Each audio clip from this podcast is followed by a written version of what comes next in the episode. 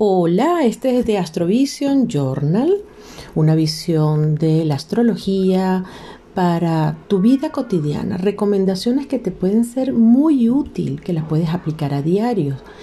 El cielo va hablando, el cosmos va hablando y los astrólogos reportamos qué está sucediendo, porque a veces nos sentimos de una manera o de otra y bueno, tenemos energías que están allí afuera, energías que están dentro de nosotros que nos pueden hacer sentir de una manera totalmente especial.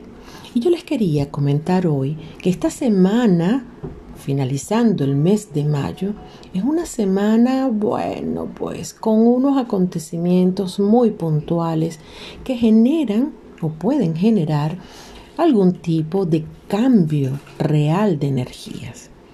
Yo les quiero comentar que para explicarle más o menos cómo va a estar la situación con una luna en el signo de Escorpio, con el regente Plutón retrógrado, con Mercurio retrógrado dentro de poco, un eclipse en este eje Sagitario Géminis. Les voy a cantar un pedacito de una tonada de Simón Díaz que dice así: Agüita de hojitas verdes, perlitas madrugadoras Decidme adiós que voy lejos, cantando al morir la aurora. Agüita de hojitas verdes, perlitas madrugadoras. Cabalgando a mi rucio para un lato, brota mi copla y responde el llano.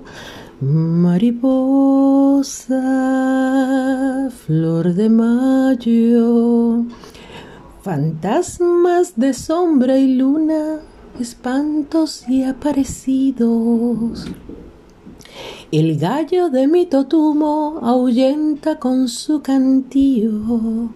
Fantasma de sombra y luna, espantos y aparecidos. Sí, espantos y aparecidos, porque resulta que Saturno se pone retrógrado en los grados mm, que están, ya había pasado por allí, ya estuvo una retrogradación previamente, pero es que resulta que cuando pase por estos grados va a estar removiendo el pasado.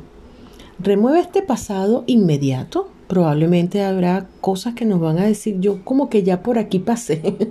tipo de vu, seguro seguramente van a aparecer muchos fantasmas por allí. Atento porque viene el cierre del ciclo. Esto también significa que el eje Leo, Acuario, Tauro, Escorpio va a estar muy, pero muy movido. ¿Por qué? Bueno, porque habrá limitaciones o habrá esa reminiscencia de que hay algo que estoy viviendo que se parece. Por otra parte, esa luna en el signo de Escorpio permite cortar, pero de raíz definitivamente cualquier cosa que te esté molestando, cualquier cosa que no quieras más en tu vida. Así que bueno, aprovecha esta luna para ello.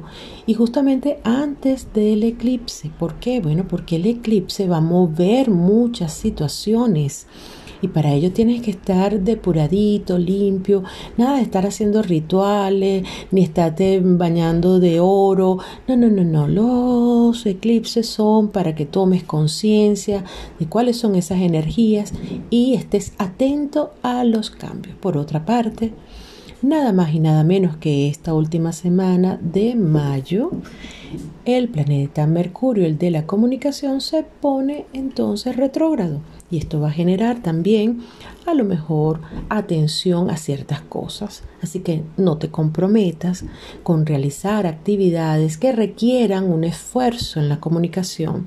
Ponle atención a lo que estás comunicando, cómo lo estás diciendo, para evaluar, para valorar todo lo que estás haciendo en este momento. Las energías siguen dando su paso estas energías siguen marcando su ritmo y somos nosotros que, los que interpretamos ese ritmo. Somos nosotros, no son ellos. Entonces no hay, no por culpa de, no, no, no, no, no, no. Pongo atención con Mercurio retrógrado. No me voy de bruces con una luna llena. Con la luna en el signo de Escorpio trato de mantener a raya y al límite mi expresión. La canalizo a través de movimiento, del sexo, quizás de otras actividades creativas, porque esos sectores se están moviendo. Entonces vamos a hacer un ejercicio de conciencia, de toma de conciencia para sacarle el mayor provecho. Entonces no voy a pedir nada de una manera este, grosera o no voy a solicitar un favor de una manera con un carácter este, tan tal, talante, con, con, con una agresividad, porque sé que voy a salir con las tablas en la cabeza. Entonces vamos a poner cuidado y atención a lo que estamos haciendo. Y sobre todo responsabilizarnos de lo que sentimos, de lo que pensamos, de lo que hacemos. No podemos tomar decisiones pensando en otros, cuáles son nuestros recursos y para ello tenemos que valorar totalmente cuáles son nuestros recursos internos y cómo los vamos a gestionar. Esta es la información que les tengo por hoy de Astrovision Journal. Recuerden que me pueden seguir por mi canal de YouTube Ponte en órbita Astrología en vivo, Astroencuentros Series TV. También de lunes a viernes, Ponte en órbita por Instagram. Tengo un encuentro hago entrevistas por allí, por Astro Jackie Rivas también les dejo una información muy importante de astrología. Y por Delfo Limpo Astral también les dejo brujerías varias. Así que bueno, los invito, las personas que estén interesadas en aprender astrología conmigo, simplemente se ponen en contacto a mi más 34 652 48 2701 o me pueden escribir también a gmail.com Flor de mayo, flor de mayo, flor de mayo, no eres tan brava como mariposa. Flor de mayo, flor de mayo.